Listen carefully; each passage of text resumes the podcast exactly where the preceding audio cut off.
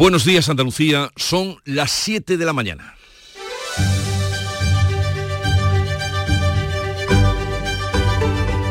Despierta tu mente, descubre la realidad. En Canal Sur Radio, La mañana de Andalucía con Jesús Vigorra.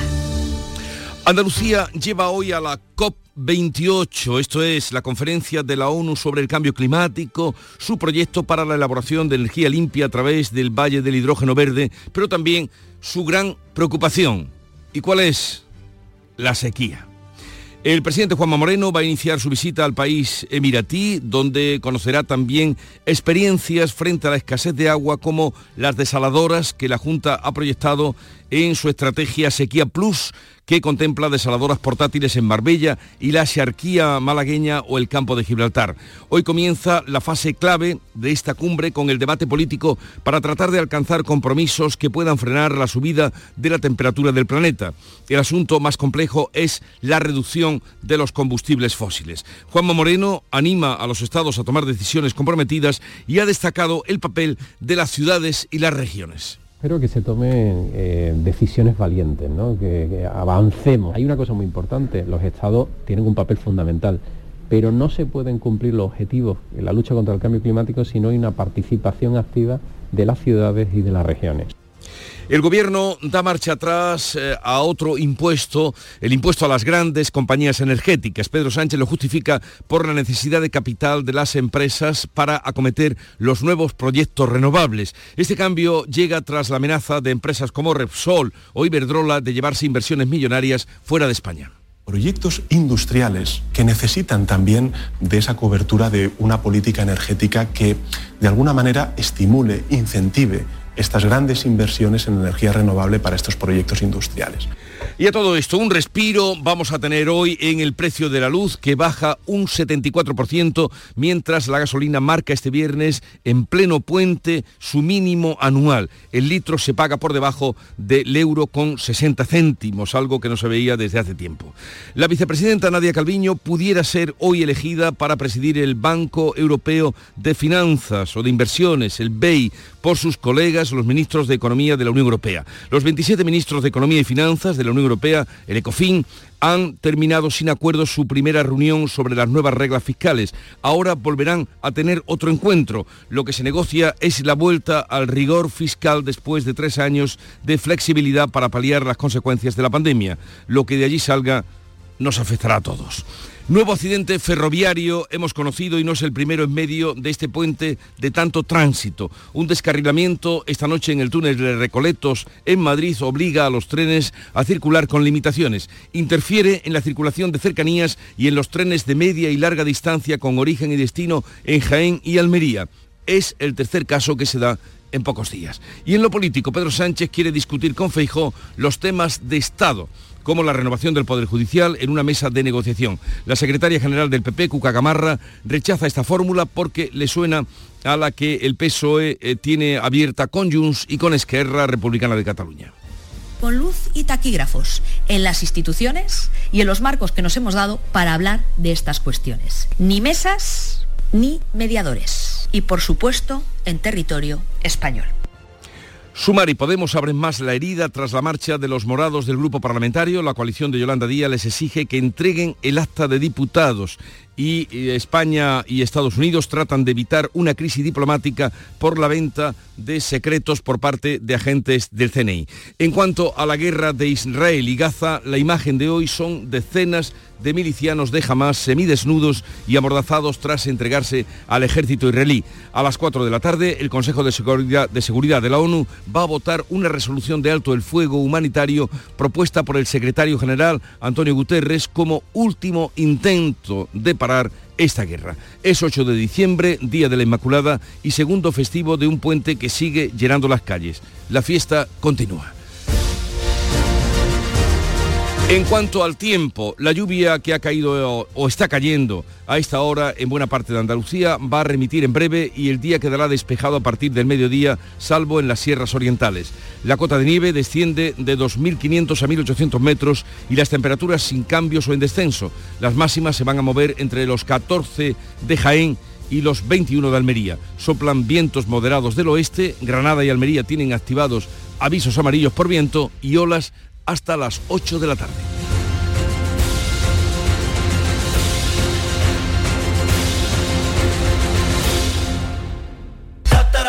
Ahora Eurojackpot, el mega sorteo europeo de la 11, es más millonario que nunca. Porque cada martes y viernes por solo 2 euros hay botes de hasta 120 millones.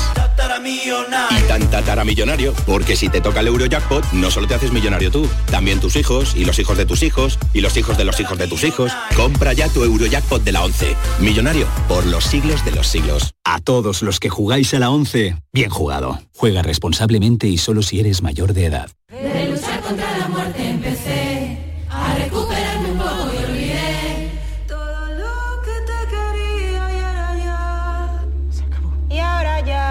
Ahora ya no estás sola. Ahora ya España es otra. Delegación del Gobierno contra la Violencia de Género. Ministerio de Igualdad, Gobierno de España. La mañana de Andalucía con Jesús Vigorra. Vamos a contarles la actualidad de este día festivo, el Día de la Inmaculada.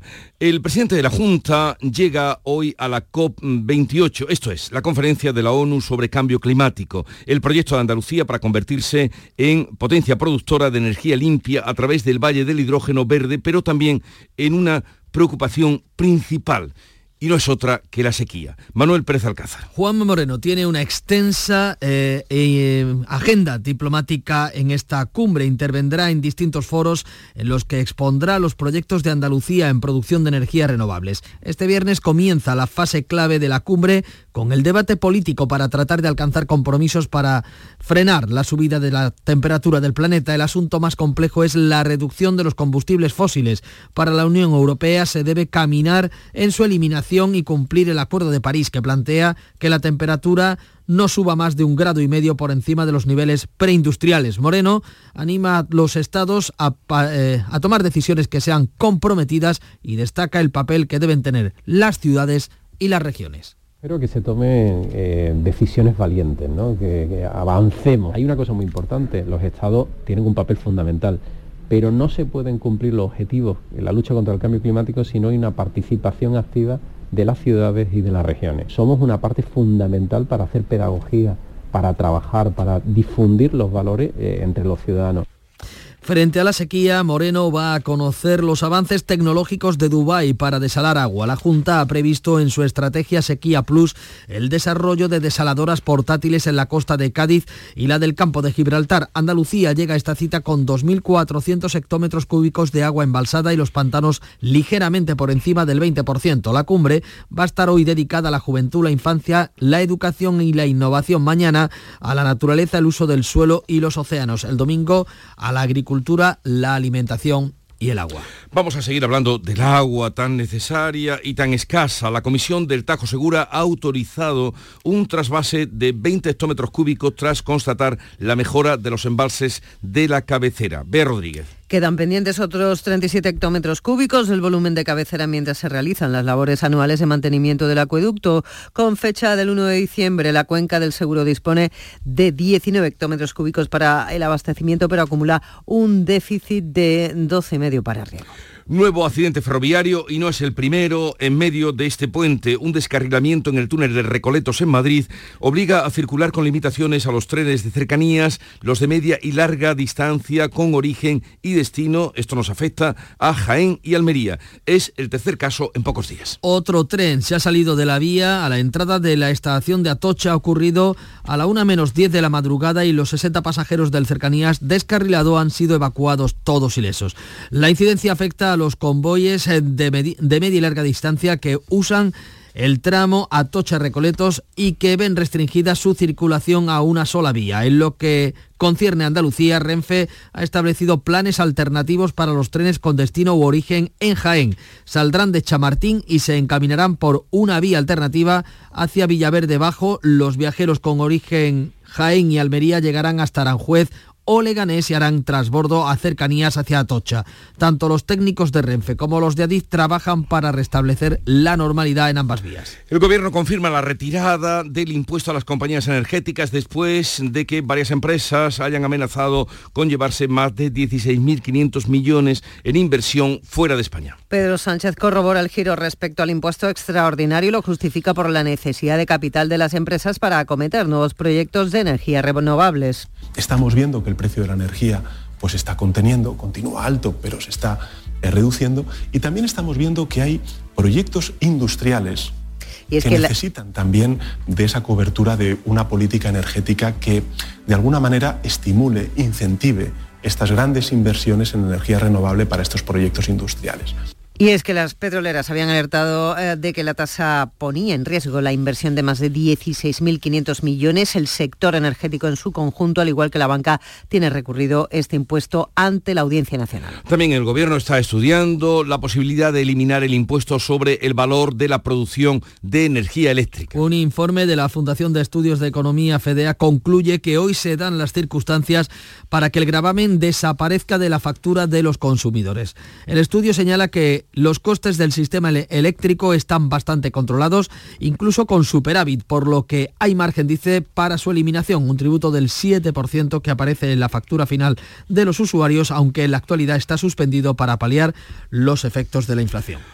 Y un respiro en el precio de la luz que hoy baja un 74%, mientras la gasolina marca este viernes, en pleno puente como estamos, su mínimo anual. El precio medio de la electricidad para los clientes de tarifa regulada se pagará a 21,78 euros, es un 74% menos. El precio más bajo de 4,3 se dará de 3 a 7 de la mañana y de 11 de la mañana a las 4 de la tarde también. La caída del precio de la luz coincide con el mínimo del año en el precio de gasolina en pleno puente y a dos semanas el inicio de las vacaciones navideñas. El litro se paga hoy a 1,57 euros de media, mientras que el diésel está a 1,54. Con estos precios, la gasolina suma su décimo descenso consecutivo desde finales de septiembre, mientras que el gasóleo acumula su novena caída.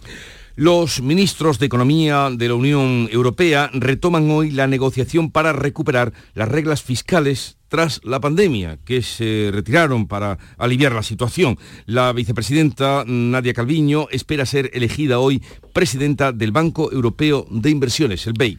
Si nada se tuerce, el cargo será para Calviño, que defiende ante el ECOFIN la propuesta para retomar las reglas fiscales que incluye la exigencia de Alemania. Plantea que los países con una deuda superior al 90% del PIB, como España, la reduzcan un mínimo del 1% anual. En nuestro caso serían más de 13.000 millones de euros. Además, a los países que superen el 3% de déficit, caso también de España, se les fijará un ajuste anual mínimo del 0,5% del PIB. En total, el ajuste para España entre la deuda y el déficit ascendería a 20.000 millones de euros al año, mientras el Eurogrupo ha trasladado a nuestro país la necesidad de tomar medidas que supongan un ajuste inmediato del 0,7% del Producto Interior Bruto. Eurostat confirma el parón de la economía europea con una caída del PIB en el tercer trimestre de la que se desmarca España. La economía europea frena con un retroceso del PIB en el tercer trimestre del 0,1%. En comparación eh, con el año pasado, la economía europea está estancada. España se desmarca y se mantiene como el país con mayor crecimiento entre las principales economías del euro, con un aumento del 0,3%. Hablamos ahora de la política nacional. El Partido Popular rechaza discutir los temas de Estado en una mesa bilateral que planteaba ayer Pedro Sánchez. A los populares les recuerda esta fórmula, la que tiene el PSOE con Junts y Esquerra, e insta a negociar en las instituciones. Pedro Sánchez quiere abordar con Feijó antes de final de año la reforma del Consejo General del Poder Judicial, la financiación y la eliminación del término disminuidos de la Constitución. Propone, para hacerlo, una mesa de negociación entre los dos partidos. Le voy a plantear una comisión de trabajo. Creo que es importante que los dos grandes partidos políticos trabajemos con un, un horizonte de acuerdo. Un formato que no gusta al PP. La secretaria general Cuca Gamarra ve un paralelismo con las mesas de negociación del PSOE con los independentistas. Con luz y taquígrafos en las instituciones y en los marcos que nos hemos dado para hablar de estas cuestiones. Ni mesas ni mediadores. Y por supuesto en territorio español. El Partido Popular insiste en condicionar la renovación del Poder Judicial a la reforma en paralelo del sistema para que sean los jueces los que elijan a sus representantes. La reforma de la financiación autonómica la deriva al Consejo de Política Fiscal y Financiera y solo admite el cambio de la Constitución sin añadir temas colaterales ni ratificarlo en referéndum. Los populares quieren introducir la amnistía en esta reunión. Pedro Sánchez ha dicho que los populares la hubieran aprobado si hubieran podido gobernar solo con el apoyo del nacionalismo periférico. Sumar aprieta a sus antiguos socios y pide a los cinco diputados de Podemos que han abandonado el grupo parlamentario que entreguen sus escaños. Los de Yolanda Díaz cierran la puerta a una coalición con Podemos en las próximas elecciones gallegas y vascas. La portavoz de la formación, Marta Lois, evita hablar de transfugismo, pero sí que les ha planteado la misma exigencia en términos de razones eh, políticas, ¿no? Pues eh, hay que entender que, que eh, los diputados y diputadas de, de Podemos Mm. pues se presentan con una formación política y si abandonas eh, la formación política eh, en buena lógica eh, tendría que devolverse el acta ¿no? En Andalucía, la diputada y secretaria general de Podemos reprocha que Sumar les ha impedido desde el mes de agosto presentar iniciativas. Sin embargo, Martina Velarde descarta que vayan a poner en peligro el gobierno. Creo que no está en cuestión la responsabilidad política que ha tenido siempre Podemos. Que a pesar de veto, que a pesar de no entrar en el gobierno, que a, pe- a pesar de que nos han enseñado la puerta de salida, nuestras puertas siempre van a estar abiertas para trabajar por el bien común. Nosotros no hemos salido de esa coalición para desestabilizar el gobierno. Hemos salido porque queremos trabajar. En Andalucía, Podemos descarta que su ruptura con Sumar tenga consecuencias en el Grupo por Andalucía o en coaliciones locales. El Tribunal Supremo confirma la condena a Eroski por incumplir la obligación de custodiar una grabación en la que aparecía Cristina Cifuentes, la expresidenta de la Comunidad de Madrid, eh, sustrayendo presuntamente unas cremas. La cadena de supermercados tendrá que pagar 30.000 euros a la expresidenta por los daños y perjuicios ocasionados como consecuencia de la vulneración de su derecho a la intimidad. En la fecha de la grabación, Cifuentes era vicepresidenta de la Asamblea de Madrid y cuando se hizo pública, siete años más tarde, era ya presidenta de la comunidad, cargo del que dimitió tras difundirse aquel vídeo. El Ministerio de Sanidad convoca a una reunión el próximo 18 de diciembre para abordar la falta de profesionales sanitarios a petición de la Junta y otras comunidades. La presión de la consejera andaluza de Salud y de otras comunidades fuerza al Ministerio a convocar el 18 de diciembre la Comisión de Recursos Humanos, donde solo se estudiarán esas demandas sobre la falta de médicos de infantil y primaria que pedía Catalina García. Le hemos pedido desde Andalucía un Consejo Interterritorial monográfico, como ya lo hemos pedido a los cinco ministros anteriores, para hablar de nuestro mayor problema. El mayor problema de todas las comunidades autónomas es el déficit de profesionales, especialmente en atención primaria, en médicos de familia y de pediatras. Por lo que esperamos que esta vez sí sean atendidas nuestras reivindicaciones y se celebre ese pleno monográfico que es más necesario que nunca. De listas de espera se tratará en el próximo Consejo Interterritorial que se celebrará en Asturias el 21 de diciembre. La próxima semana habrá centros en Andalucía que van a vacunar contra la gripe y la COVID sin cita previa. La Consejería habilita 372 puntos para vacunar de gripe y COVID en las ocho provincias andaluzas los días 12 y 13 de diciembre. Se trata de llegar al mayor número de población antes de la llegada de las fiestas navideñas, donde las reuniones sociales y familiares eh, traen consigo el aumento del número de casos por virus respiratorios. España reclama a Estados Unidos la retirada de otros dos agentes después de que Washington haya retirado a los dos funcionarios implicados en el soborno a dos agentes del CNI. Los ministerios de Exteriores y Defensa reclaman a Estados Unidos la retirada de esos otros dos agentes que podrían estar también implicados. La titular de esta cartera confirmaba este jueves que las relaciones bilaterales no se han visto afectadas. Margarita Robles. En ningún caso eso afecta al núcleo fundamental de las relaciones, insisto, entre dos países que son aliados y amigos. De los dos agentes españoles detenidos, solo uno permanece en prisión. Y en el avance de la guerra al sur de Gaza mm, imposibilita las operaciones de asistencia. La ONU va a votar esta tarde una resolución de alto el fuego humanitario. El Consejo de Seguridad va a votar la resolución de propuesta por el secretario general Antonio Guterres. Pedro Sánchez le ha expresado esta noche su respaldo. Joe Biden ha llamado al primer ministro israelí, a Netanyahu, y le ha pedido una vez más que proteja a la población civil en Gaza y que habilite corredores humanitarios también para que la Media Luna Roja llegue a los rehenes. Le ha puesto voz el secretario de Estado norteamericano Anthony Blinken. Es imperativo que Israel prime la seguridad de los civiles, que habilite zonas seguras, que haga pausas humanitarias diarias en zonas amplias para que la gente pueda moverse. Nos reafirmamos en que la solución pasa por los dos estados. Después de dos meses y un día de guerra, los muertos gazatíes suman 17.200. Solo este jueves han muerto 350 personas. La imagen es la de decenas de milicianos de Hamas rendidos, amordazados y semidesnudos. Prisión provisional para un imán de Madrid que captaba candidatos para el Daesh desde la mezquita en la que ejercía como profesor de árabe. Se trata de un hombre de 44 años que aprovechaba su posición como docente para radicalizar a los menores a los que daba clase y captar también posibles candidatos para el Daesh. En sus discursos, el detenido ensalzaba la figura del terrorista suicida como una figura legítima en la lucha contra los judíos, cristianos y apóstatas.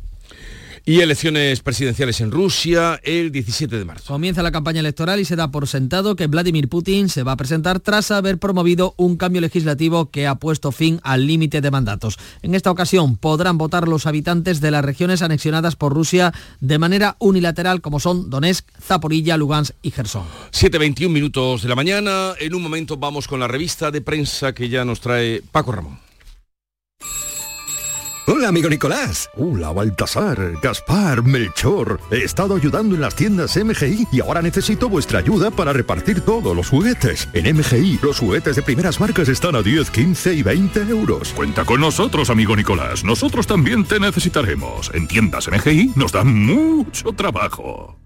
Úbeda y Baeza han implantado una nueva señalética turística con TICs en sus centros históricos dentro de las operaciones 2.2 Úbeda Ciudad Inteligente y 2.3 Baeza Ciudad Inteligente. Edusi Úbeda Baeza 2020. Proyecto cofinanciado al 80% por la Unión Europea a través del Fondo Europeo de Desarrollo Regional. Una manera de hacer Europa.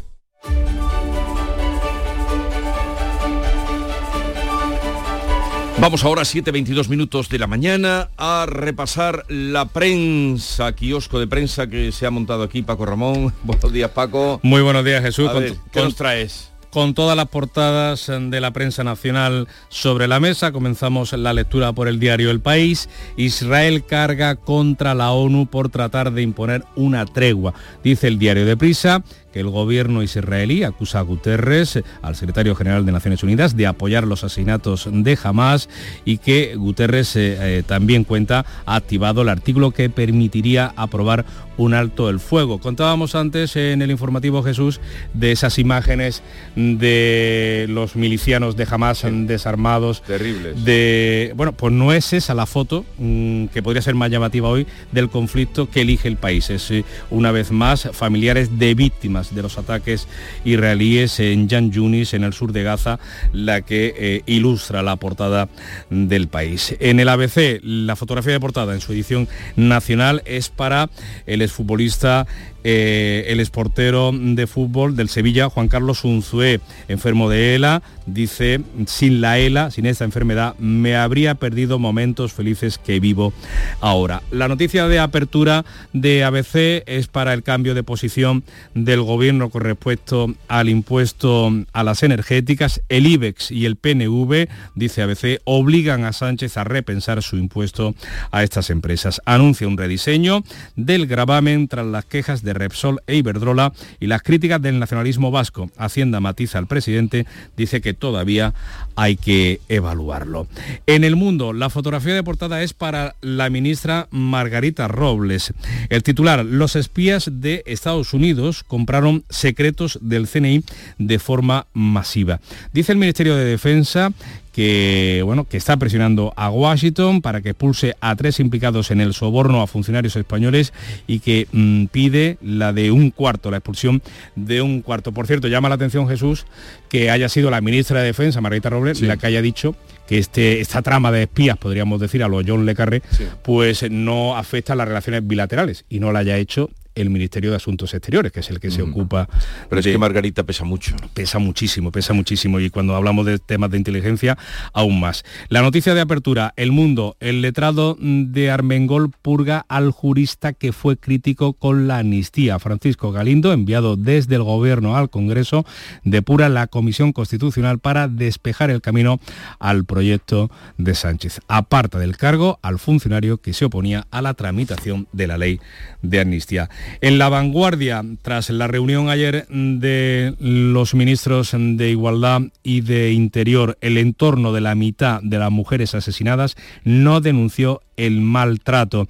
De los 55 feminicidios registrados en lo que va de año, había denuncia presentada en 13, en, el 42, eh, en los 42 casos restantes no había tal denuncia. Y cerramos con la razón, la prensa eh, nacional. El PP rechaza el despropósito de la mesa que quiere Sánchez, cuenta el diario de Planeta, que avisa a la Moncloa, el PP avisa a la Moncloa, que no le llame para renovar el Consejo General del Poder Judicial si no se cambia la ley. Por cierto, un Consejo General que reclama 374 plazas judiciales para no colapsar. Vamos ahora con las cabeceras de los periódicos mm, de Andalucía. ¿Qué has encontrado? Pues mira, una noticia también de alcance judicial. El Consejo, el Poder Judicial aprueba igualar los sueldos de los jueces de Algeciras con los de Cádiz, lo cuenta Europa Sur. En el Huelva información, al igual que en el Diario de Sevilla, impresionante foto de portada. Doñana pone coto al regadío ilegal, se ve el invernadero en medio de los pinares, la Confederación Hidrográfica ha cerrado 491 pozos irregulares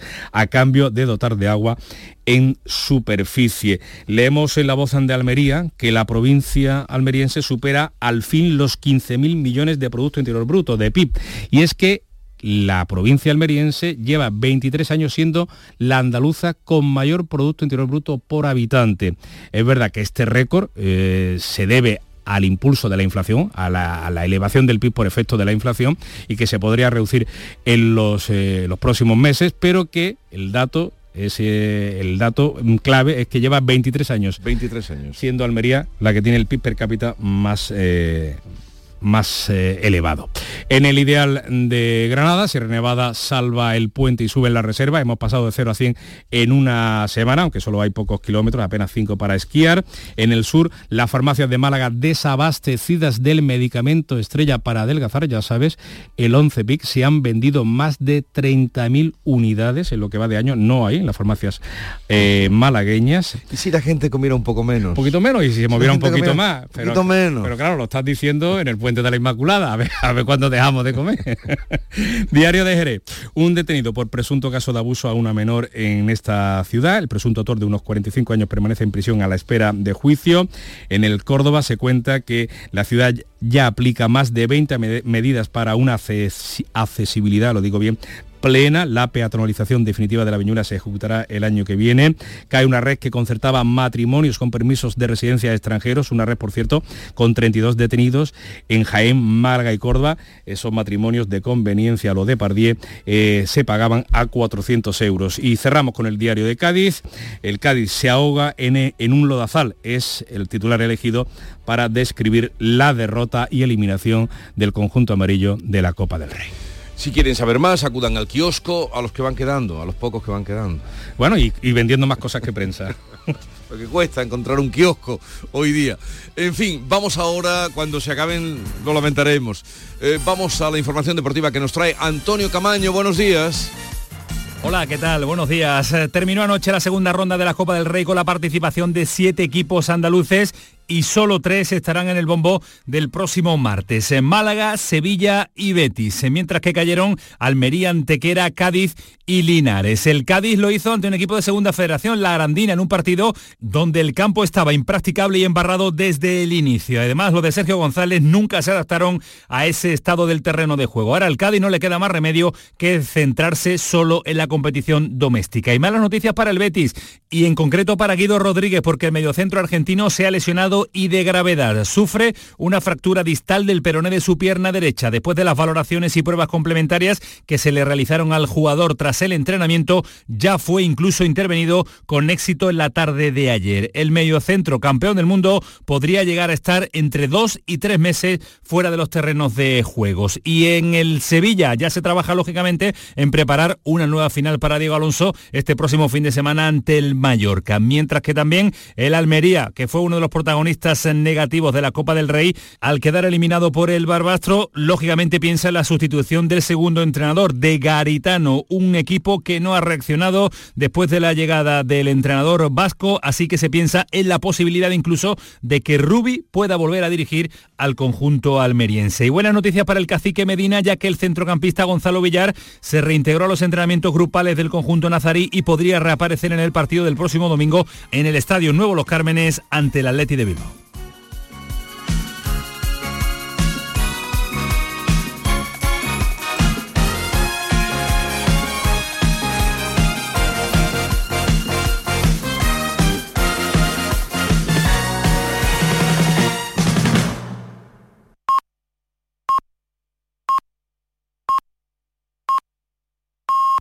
Andalucía son ya las siete y media de la mañana. En Canal Sur Radio, La mañana de Andalucía con Jesús Vigorra. Y a esa hora vamos a recordar en titulares las noticias más destacadas que les estamos contando. Lo hacemos con Bea Rodríguez.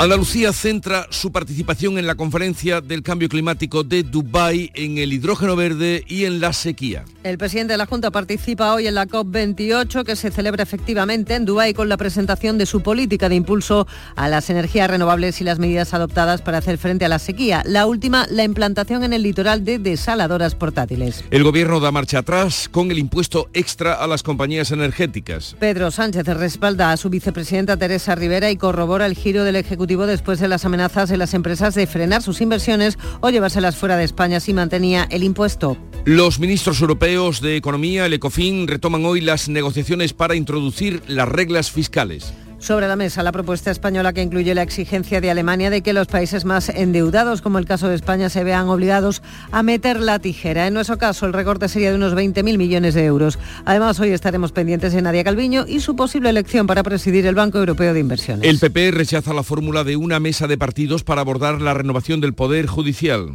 Los populares responden así al planteamiento de Pedro Sánchez de abordar con Feijóo como con Junts y Esquerra asuntos de Estado como el Consejo General del Poder Judicial o la reforma del sistema de financiación autonómica. Además, el PP quiere hablar de la amnistía. España exige a Washington que retire de su embajada a dos empleados supuestamente implicados en la compra de espías. Estados Unidos ya apartó de su personal a dos funcionarios implicados en el soborno a dos agentes del Centro Nacional de Inteligencia. El Ministerio de Defensa dice que re- las relaciones entre ambos países no se han visto afectadas. Y ah, en un día como hoy es muy importante saber qué tiempo vamos a tener. Irán remitiendo las lluvias y el día quedará despejado a partir del mediodía, excepto en las sierras orientales. La cota de nieve desciende de los 2.500 a los 1.800 metros y las temperaturas sin cambios o en descenso. Las máximas se van a mover entre los 14 grados de Jaén y los 21 de Almería. Soplarán vientos moderados del oeste. Granada y Almería tienen activos avisos amarillos por viento y olas hasta las 8 de la tarde.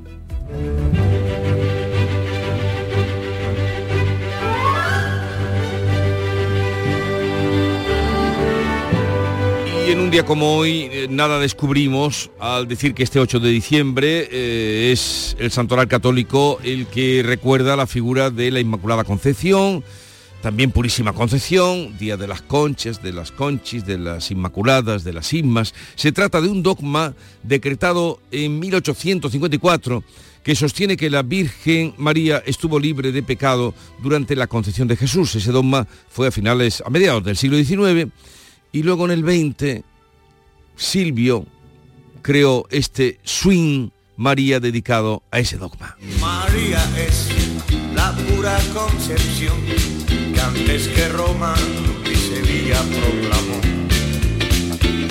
Inmensa luz que alumbra el existir y en primavera y albufera y cielo al fin. Con devoción y con el mío compás, a mi manera yo te llevo en el costal. Tú eres la reina y en cualquier galaxia, pues solo con tu gracia la vida se pueda soportar. Una composición de nuestro pibe amador, nuestro compañero, en la voz inconfundible, inimitable, particularísima del de gran Silvio. Vámonos ahora a otros asuntos, a recordar que tal día como hoy, 8 de diciembre de 1941, tras el bombardeo japonés sobre la base norteamericana de Pearl Harbor, Estados Unidos declaró la guerra al imperio japonés. Tal día como hoy. La que se lió. Madre mía. Así fue. Y tal día como hoy, esta noticia mm, es triste y la recordamos cada año, obviamente.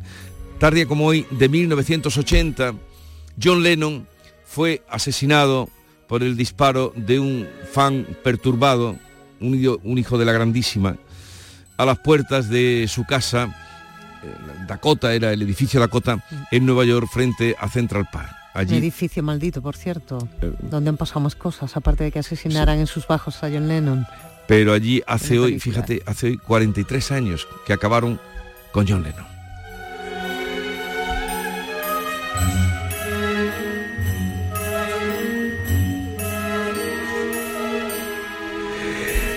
Y la cita que traigo hoy es de un poeta gallego que quiso ser andaluz y se afincó, o más que andaluz, almeriense, y se afincó en Almería. Allí está su casita, en el centro, al lado de la catedral. ¿Sabes de quién hablo? solo? No, otro. eh, solo vino y tal, pero este se quedó. Se este quedó, se quedó hasta que murió ahí. Eh, José Ángel Valente. Ah, sí, sí. Fue pre- ese fue Premio Nacional de las Letras, si no recuerdo Eh, mal. eh, ese lo fue todo, a pesar de su carácter indomable. Tenía un carácter... oh. Indomable igual arisco. Sí. Eh, una cita, pero que es muy... Una cita que deben pensar. Dice así, José Ángel Valente, cuando vayan a Almería pueden visitar su casita que está allí, bueno, una casita, digo casita con cariño, pero una casa que da a la alcazaba, que muy agradable, no una, no, no ostentosa, pero muy agradable para vivir. Eh, dijo, lo peor es creer que se tiene razón por haberla tenido. Una vez. Ahí lo dejo. Lo peor es creer que se tiene razón por haberla tenido. Premio Princesa de Asturias de las Letras. Pues solo con tu gracia la vida se pueda soportar. Pues solo con tu gracia la vida. ¡Uh! ¡Sevilla! Te ayudamos a darle la vuelta a tus ahorros. Descubre lo que puedes conseguir con la cuenta 360 de Cajamar. Y no le des más vueltas. Consulta la información de requisitos y vinculaciones de la cuenta 360 en tu oficina más cercana o en gcc.es barra cuenta 360. Cajamar. Distintos desde siempre. ¡Más!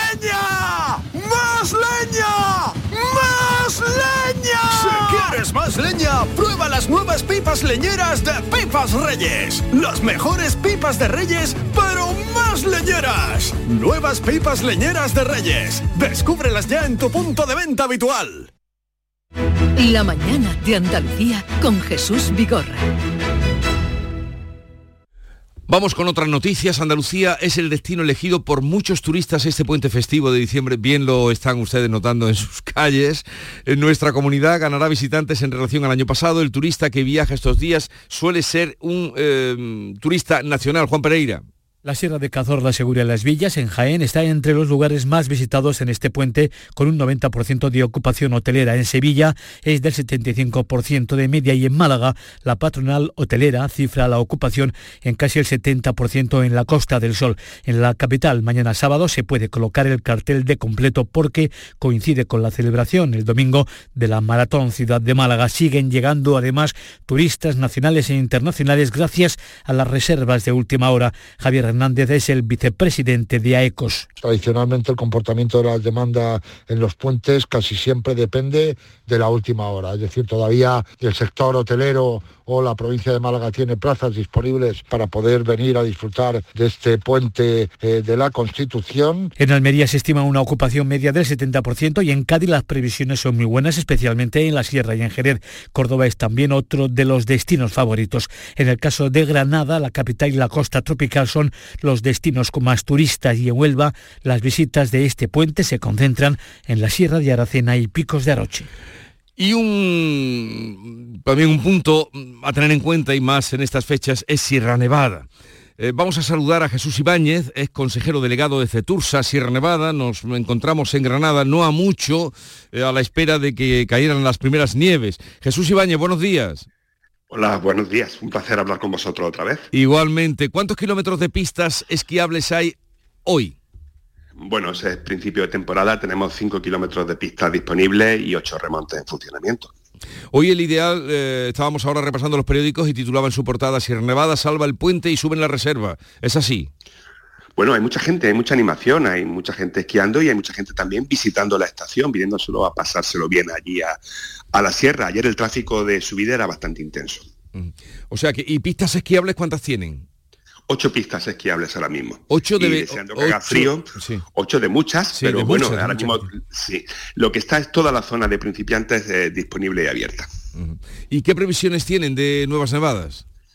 Pues eh, bueno, sobre el 14-15 hay, hay una incertidumbre térmica que puede darnos lugar al menos a producir nieve y también podría entrar una borrasca pero está muy complicada. Las previsiones meteorológicas eh, son, son, complejas en, esta, en estos tiempos. Pero bueno, con nosotros con ilusión, con expectativa y si hay ventanas de frío, con la capacidad de seguir ampliando nuestra superficie. Y de momento se está dando esa posibilidad de que la fabricación de nieve artificial se esté produciendo y cuaje.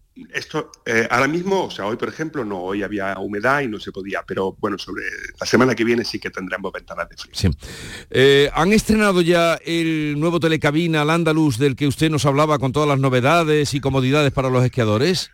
No, estamos todavía con los últimos remates y lo pondremos en marcha para Navidad está ya operativo, es decir, listo, pero bueno, de momento al tener solamente 5 kilómetros no es necesaria la puesta en funcionamiento de los dos telecabinas y estamos aprovechando este tiempo para dejarlo bonito. La, situación que de este año mm, que se está viviendo es eh, parecida a la del Mundial de Esquí que se suspendió en el 95? Bueno, todavía es muy pronto para decir eso. Es muy parecida a la del año pasado y el año pasado fue al final el segundo año mejor de la historia. O sea que en cuanto a facturación, eh, nuestra capacidad de producir nieve con el sistema más eficiente del mundo ahora mismo para producción de nieve y el más eficiente en pisado también, tenemos esos dos títulos en estos momentos, eh, pues bueno, nos permiten que si hay ventanas de frío, nosotros producimos, si encima nos nieva, pues es muchísimo mejor, porque además la sierra se pone muy bonita y es muy necesario para todos los pueblos de Almería y de Granada, pueblos y ciudades que, que rodean Sierra Nevada. Hay buen ambiente por allí hay muy buen ambiente, hay muchísima gente. Bueno, lo, celebramos porque hay que pensar que incluso hay estaciones de esquí en nuestro país, más al norte, que están cerradas todavía.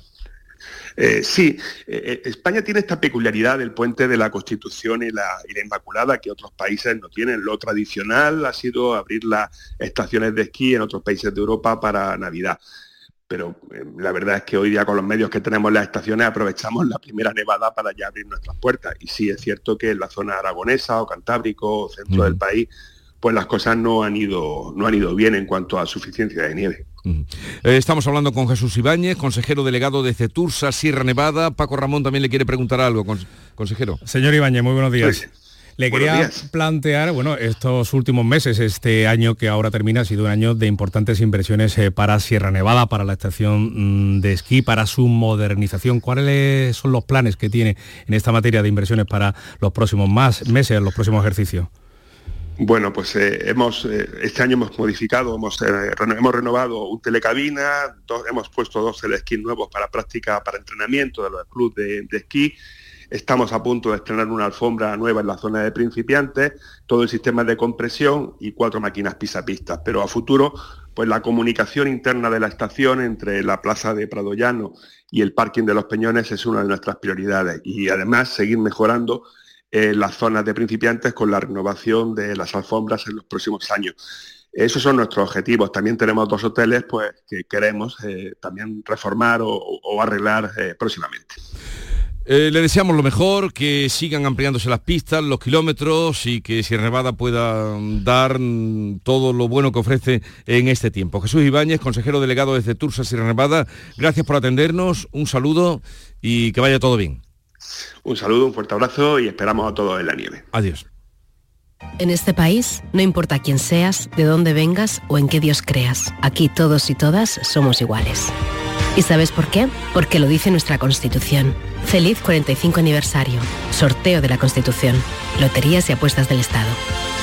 Loterías te recuerda que juegues con responsabilidad y solo si eres mayor de edad. La violencia de género digital comienza por controlarte. Oprime tu libertad y te obliga a hacer lo que no quieres. Empieza con un mensaje. Termina con una vida. Detéctalo a la primera. Denúncialo. No estás sola. 900-200-999. Pacto de Estado contra la Violencia de Género. Gobierno de España. Junta de Andalucía.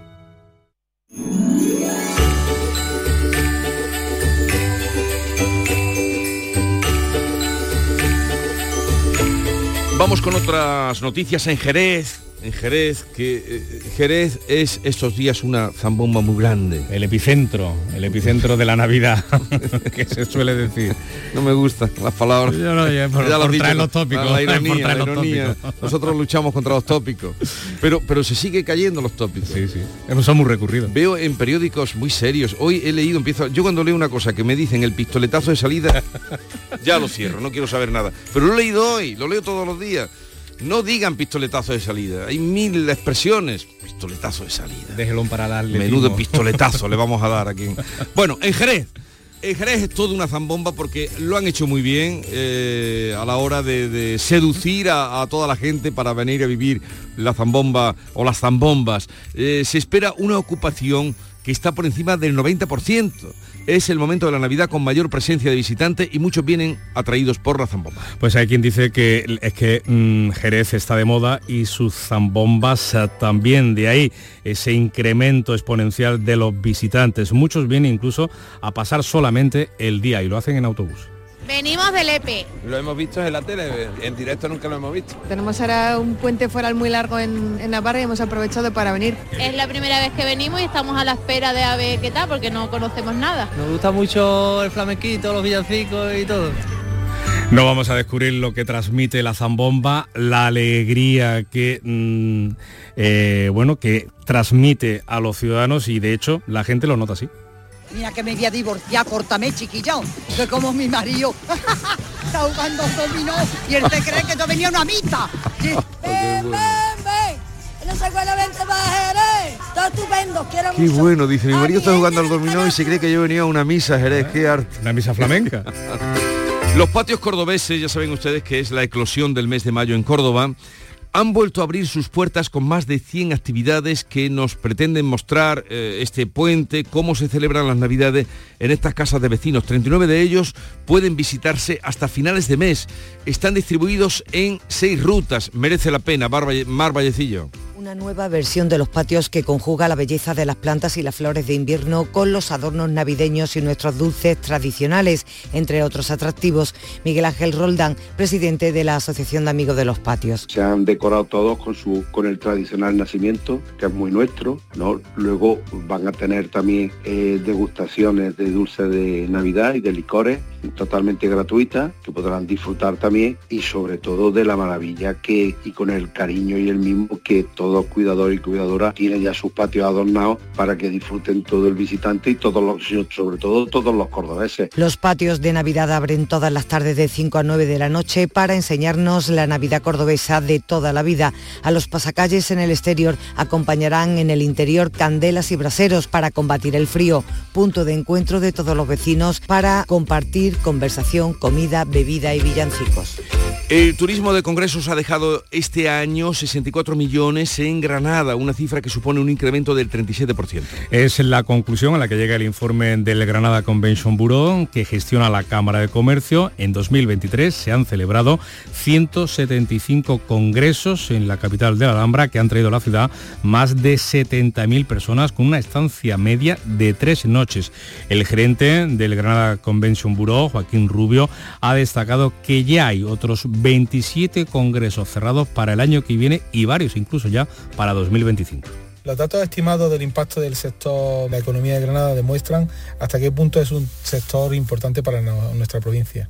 Pero para mí lo que es mucho más importante es esa colaboración público-privada que hacemos entre administraciones públicas y empresas. Ese trabajo que se hace a través del Convenio Seguro genera un beneficio muy importante para nuestra provincia. Y además quiero destacar que ese trabajo ya tiene sus frutos para los años 24 y 25.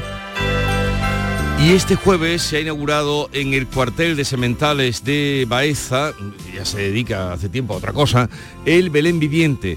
250 figurantes, eh, principalmente niños, serán los encargados de representar las 15 escenas bíblicas que este año se van a exponer en las dos plantas del recinto. Cuéntanos, Alfonso Miranda.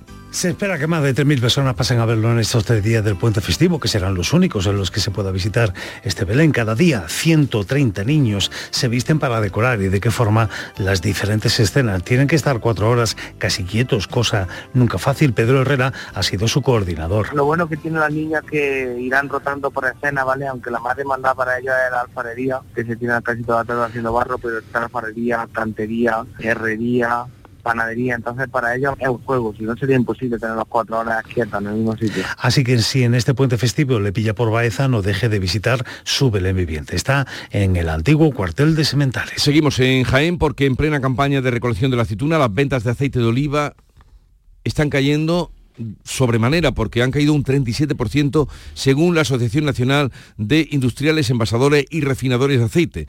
Eh, con una producción menor de aceituna, como consecuencia de la sequía, los precios en los lineales de los supermercados no dejan de subir y más que van a subir, superan ya los 10 euros el litro, pero no están vendiendo más. Tomás Araque.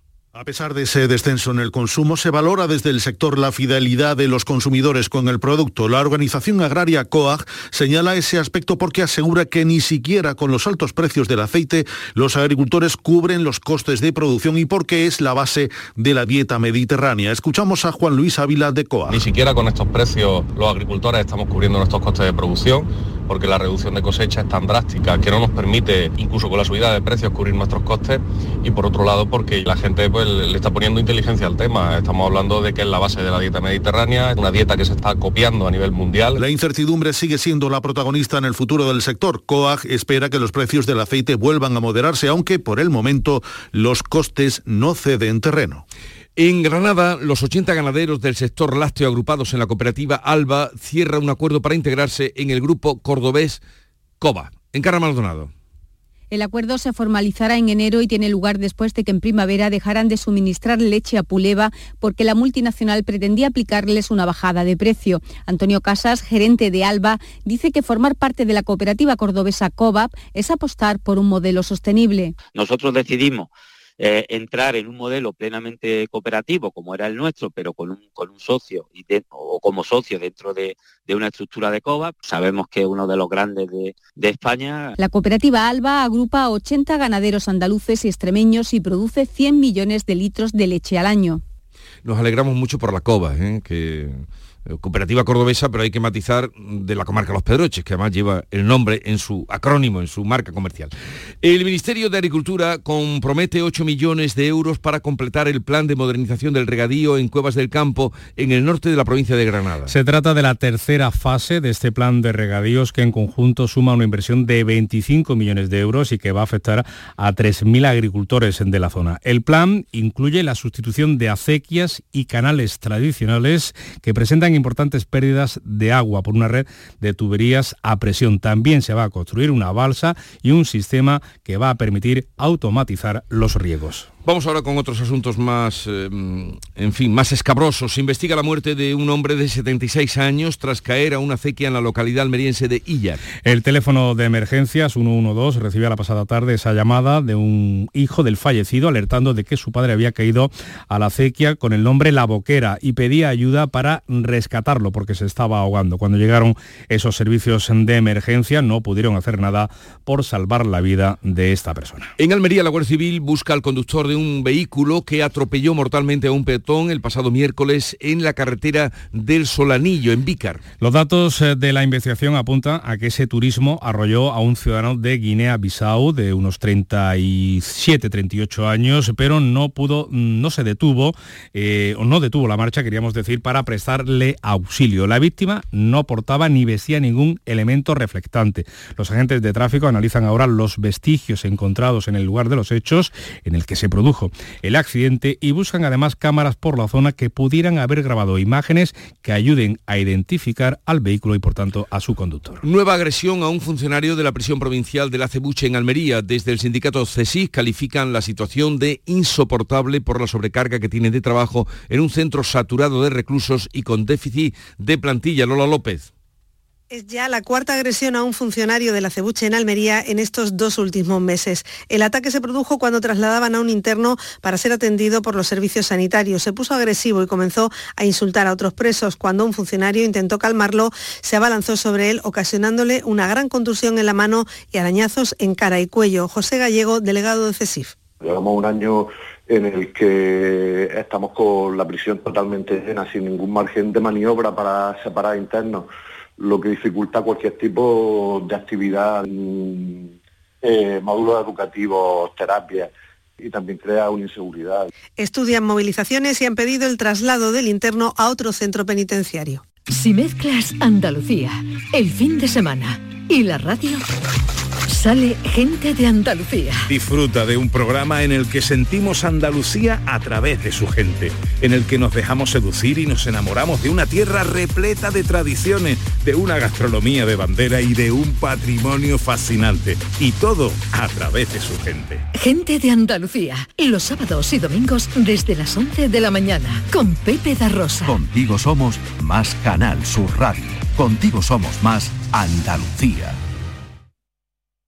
Aquadeus, el agua mineral natural de Sierra Nevada, patrocinador de la Federación Andaluza de Triatlón, les ofrece la información deportiva.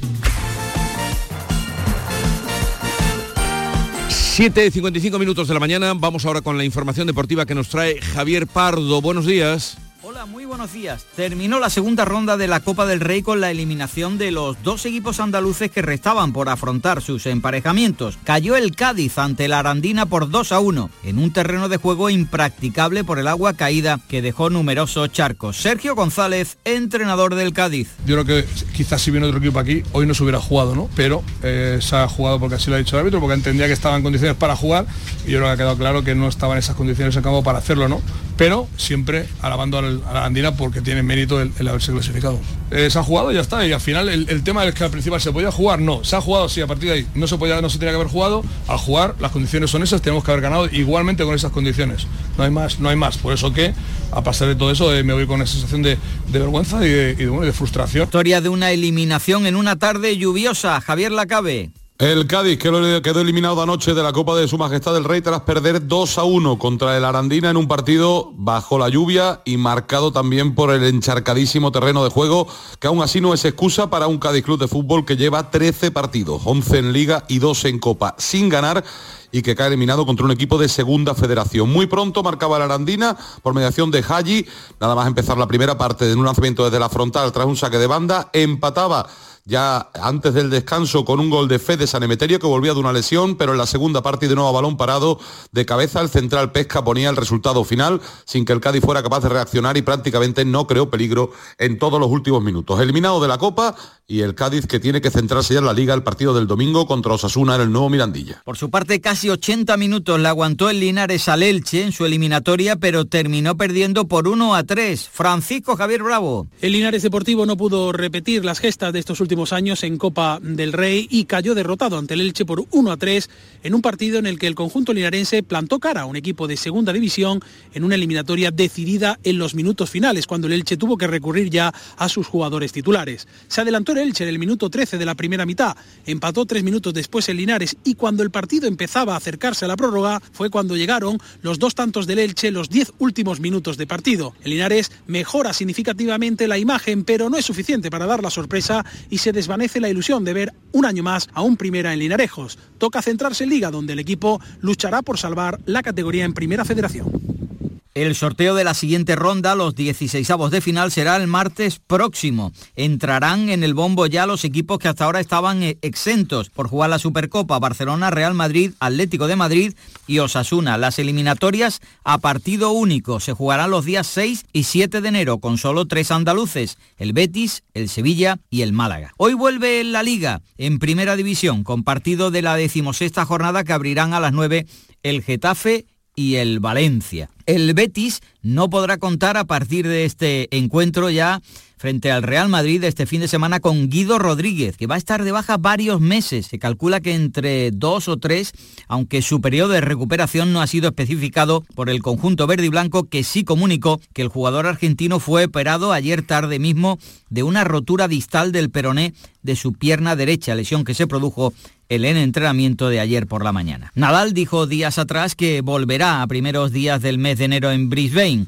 Ahora ha anunciado que puede que sea su último año en competición. Llevo semanas buenas eh, entrenando a un nivel que me permite tener la posibilidad de, volver a competir. He pasado por, por, muchas fases, pero a día de hoy pues creo que es el momento, ¿no? Volver en un torneo eh, que ya he jugado en el pasado, que me es familiar, un torneo de 250. Sé que es un torneo difícil, pero espero estar preparado para, para competir.